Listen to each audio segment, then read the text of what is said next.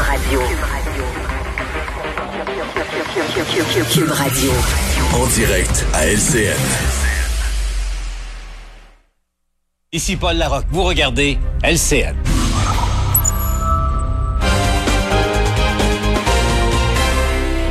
Salut Richard. Salut Jean-François.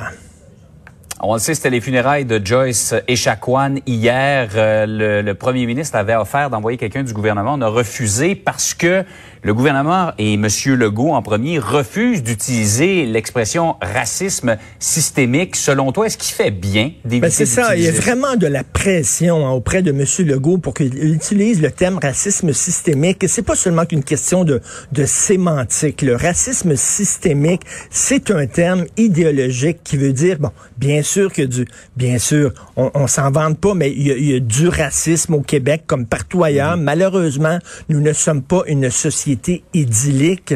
Il y a des tapons au Québec comme il y en a partout ailleurs et euh, il faut lutter contre le racisme. Il y a des problèmes de racisme. Oui, racisme systémique, ça veut dire c'est au cœur même du système. Et euh, je voyais une cette semaine, Jean-François, une caricature dans le Devoir qui moi me, me particulièrement choqué où on voyait un autochtone mort et il avait planté dans le dos un drapeau du Québec comme si tout le Québec, la nation québécoise elle-même était responsable de la mort euh, de Mme Echaquan. Et là, j'ai un peu de difficulté avec ça. Si vous voulez parler de racisme systémique, la loi sur les Indiens, qui est une loi fédérale, qui est un système, mhm. une loi qui a été mise en place et qui a créé un véritable climat d'apartheid au pays et qui euh, met les peuples, les Premières Nations, les peuples des Premières Nations dans une situation de dépendance horrible. Ça, c'est une forme de racisme systémique. Là. Et moi, ma crainte, c'est que en disant oui, il existe du racisme systémique au Québec, que tout de suite après, la première chose qu'on va dire, Jean-François, c'est ah oui, il y a un système. Regardez, la loi 101 fait partie de ce système-là raciste et la loi 21 fait partie de ce système-là raciste et qu'on va exiger le retrait de ces lois-là. Donc, écoute, j'avais des gens hier C'est comme un amalgame dans le fond. Exactement. Et j'avais deux personnes hier qui en débattaient hier à, l'émission. Il y a des gens qui disent oui, euh, François Legault doit reconnaître qu'il y a du racisme systémique. Il y en a d'autres qui disent non, non, c'est un piège. C'est un piège. Il faut pas qu'il tombe là-dedans parce qu'après ça, vraiment, tout son bras va y passer dans le tordeur. Donc, une, une discussion, ça va au-delà de la sémantique et des mots qu'on choisit. Là. Mais en tout cas, racisme systémique, selon moi, la loi sur les Indiens, la loi fédérale, ça, c'en est une. Euh, le débat, en tout cas, euh, se poursuit. Le même, c'est même transporté à l'Assemblée nationale hier. Par ailleurs, j'ai vu euh, le message qu'André Ducharme, évidemment, scripteur, humoriste bien connu, a écrit sur sa page Facebook. Son père est décédé. Il n'était pas atteint de la COVID, mais on peut dire qu'il est un peu une victime collatérale. Exactement. Écoute, c'est un texte qui m'a tellement rentré dedans et je vais, je vais le lire si tu me permets. La COVID-19, mhm. c'est un virus. C'est aussi des milliers de rendez-vous médicaux annulés. Ça a été le cas de mon papa. C'est aussi des centaines de malades admis à l'urgence sans aucun accompagnement. Ça a été le cas de mon papa. C'est aussi des gens qui sont décédés seuls. Ça a été le cas de mon papa. Mon papa est décédé hier, seul, dans une urgence débordée à cause d'un virus. Mm. Ensuite, j'ai vu cette urgence, j'ai vu le personnel dévoué, j'ai vu la zone chaude. Ce virus existe, il commence à peine à frapper.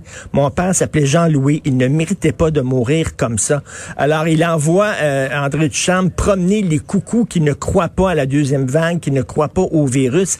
Et c'est ça, là aussi, là, la, la, la COVID. C'est pas seulement des gens qui meurent de la COVID, Jean-François.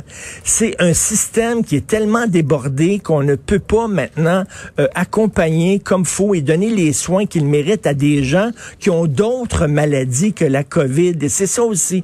Et là, mm. ces temps-ci, on dit c'est surtout les jeunes qui sont touchés euh, par, euh, par le virus. Les jeunes se ramasseront pas à l'hôpital. Écoutez, là, il suffit qu'une petite, un petit pourcentage de ces jeunes-là se ramassent à l'hôpital pour que le système craque de partout. On l'entend, les gens sur le terrain, tu as interviewé des gens, des médecins, j'ai interviewé des médecins, Jean-François, et nous le disent, on est en train d'atteindre le point de rupture. Et c'est ça aussi, mhm. là, lutter contre la COVID, c'est que si on va à l'hôpital, il y a des gens qui ont d'autres maladies qui ne pourront pas avoir les soins qu'ils devraient recevoir et qui vont mourir seuls, comme le père d'André Duchamp. Donc, un message extrêmement dur. J'espère que les gens vont allumer. Et bien sûr, en toute, euh, toutes nos sympathies, toutes nos condoléances ben euh, à André et à, toute sa famille. Mais c'est euh, que de, ton, ton père ou ta mère qui meurt seul comme ça, dans une urgence. Ah, c'est terrible. C'est absolument terrible ça nous montre, c'est un exemple concret, Richard, alors qu'il y a des gens, je vois des gens qui nous écrivent sur les médias sociaux, les médias, vous, vous nous faites peur, vous exagérez ça. Ça, c'est un exemple concret qui nous montre que par la bande, quand les personnes plus âgées sont pas atteintes par le virus, ben, de façon collatérale, elles souffrent parce qu'elles peuvent pas être traitées à temps. Et Jean-François, faut le dire, c'est pas parce que le personnel est pas dévoué, hein, il prend le soin de le dire. le ah personnel est extrêmement dévoué ils sont débordés, complètement débordés avec ça. Donc, s'il vous plaît, comment on va vous le répéter, mais pensez aux autres aussi. belle conclusion. Je sais pas quoi rajouter de plus à tout ça, Richard. Bonne journée. Merci, bonne journée.